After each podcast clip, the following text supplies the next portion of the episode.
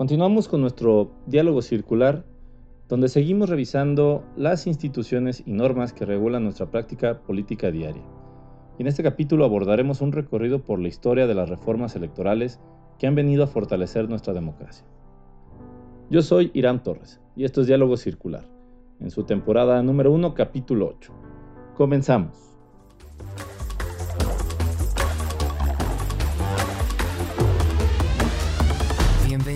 A Diálogo Circular, el podcast con Irán Torres, donde platicaremos los temas de interés y de formación constante en la construcción de una sociedad que se encuentra en constante evolución. Hagamos juntos este diálogo circular en un nuevo, episodio.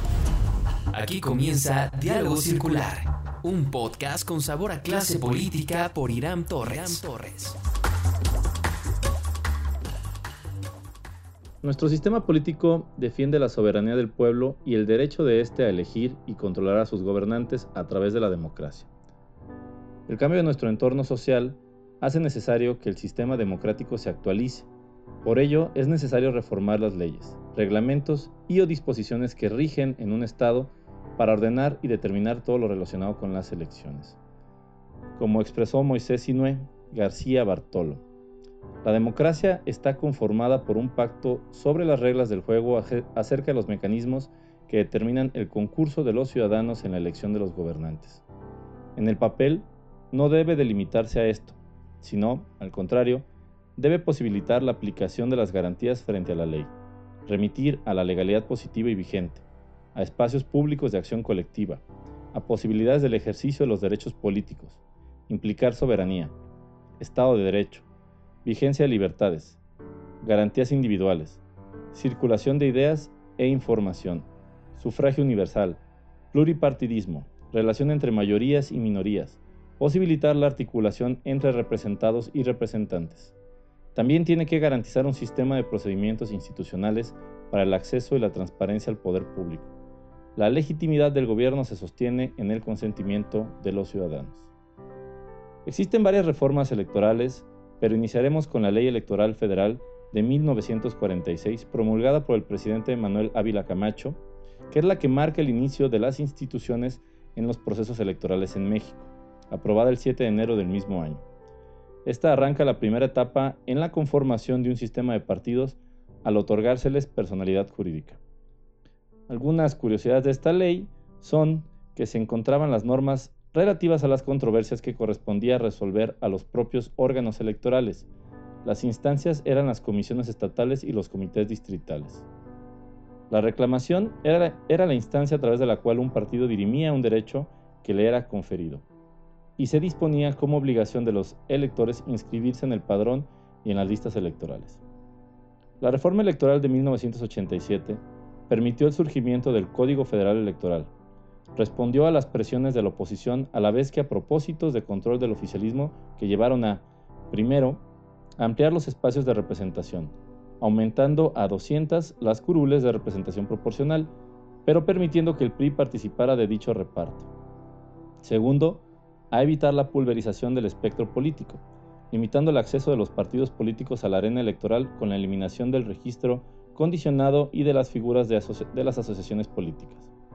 Tercero, a reforzar el control oficial sobre los organismos electorales para que el gobierno ya no tuviera que depender de la alianza con los llamados partidos paraestatales.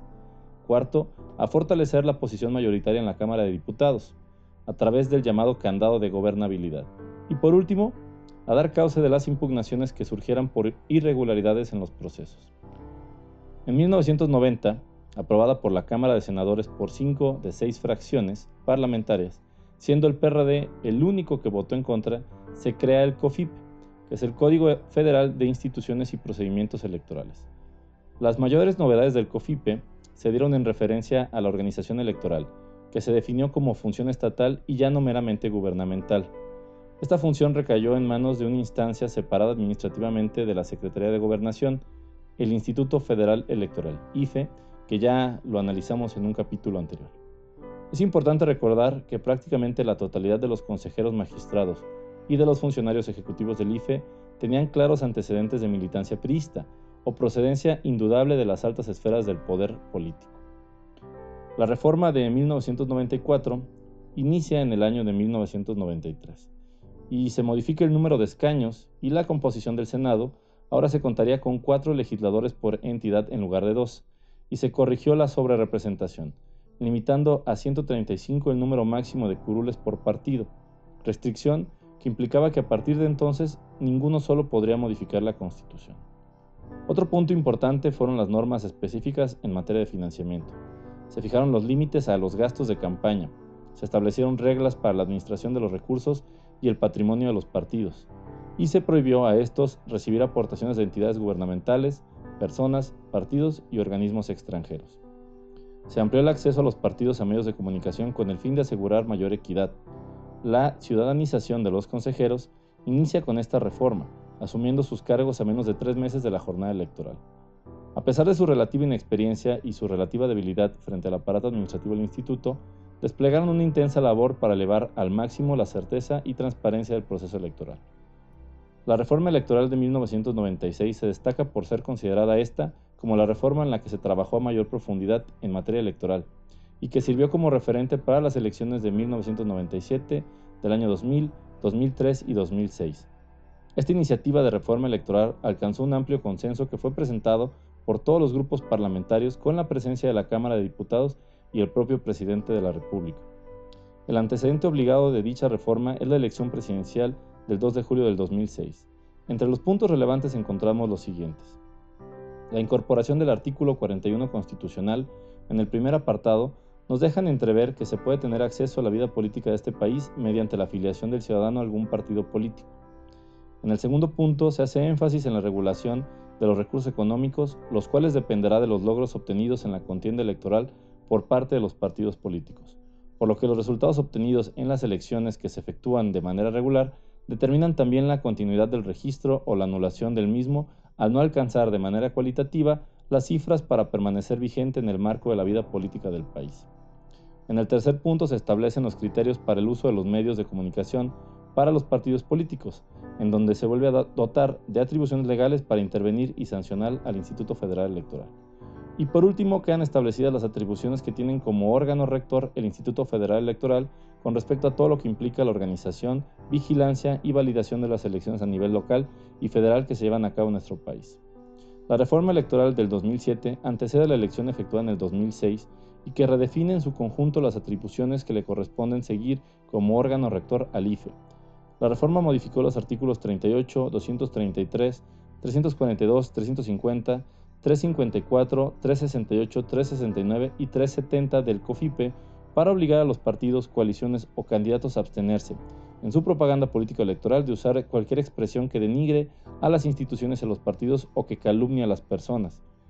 El artículo 350, por su parte, establece que los concesionarios o permisionarios de radio y televisión tienen prohibido manipular la propaganda electoral o los programas de los partidos políticos para alterar o distorsionar su sentido original o denigrar a las instituciones y partidos o calumniar a los candidatos. Además, la regulación de los tiempos del Estado en radio y televisión para fines electorales, contenida en el nuevo COFIPE, promueve la realización de campañas electorales basadas en la presentación de propuestas y en el acercamiento a los ciudadanos, Asimismo, establece reglas de civilidad para el contenido de los mensajes de los partidos políticos y sus candidatos. Para tal efecto, se creó el Comité de Radio y Televisión, órgano encargado de conocer y aprobar las pautas de transmisión correspondientes a los programas y mensajes de los partidos políticos, realizar los monitoreos en radio y televisión, garantizar que la prerrogativa sea, tanto en el ámbito federal como en lo local, la plataforma para las propuestas y no para la descalificación. La reforma del 2014 que ha sido la más completa y que nos rige el día de hoy, se agrupa en seis grandes ejes temáticos. Pero esto lo iniciaremos en nuestro siguiente episodio de podcast con el tema de los regímenes de gobierno. En este episodio les quiero recomendar una entrevista a Benito Nasif, donde expone que las reformas electorales tienen que ser producto de grandes consensos y como en otros episodios, les dejo también el link en cualquiera de las plataformas para que usen y consuman nuestros podcasts. Hasta aquí este episodio, mis queridos podescuchas, del que espero sus comentarios en mis redes sociales de este diálogo circular, del que nos estaremos escuchando en el siguiente episodio. Hasta entonces.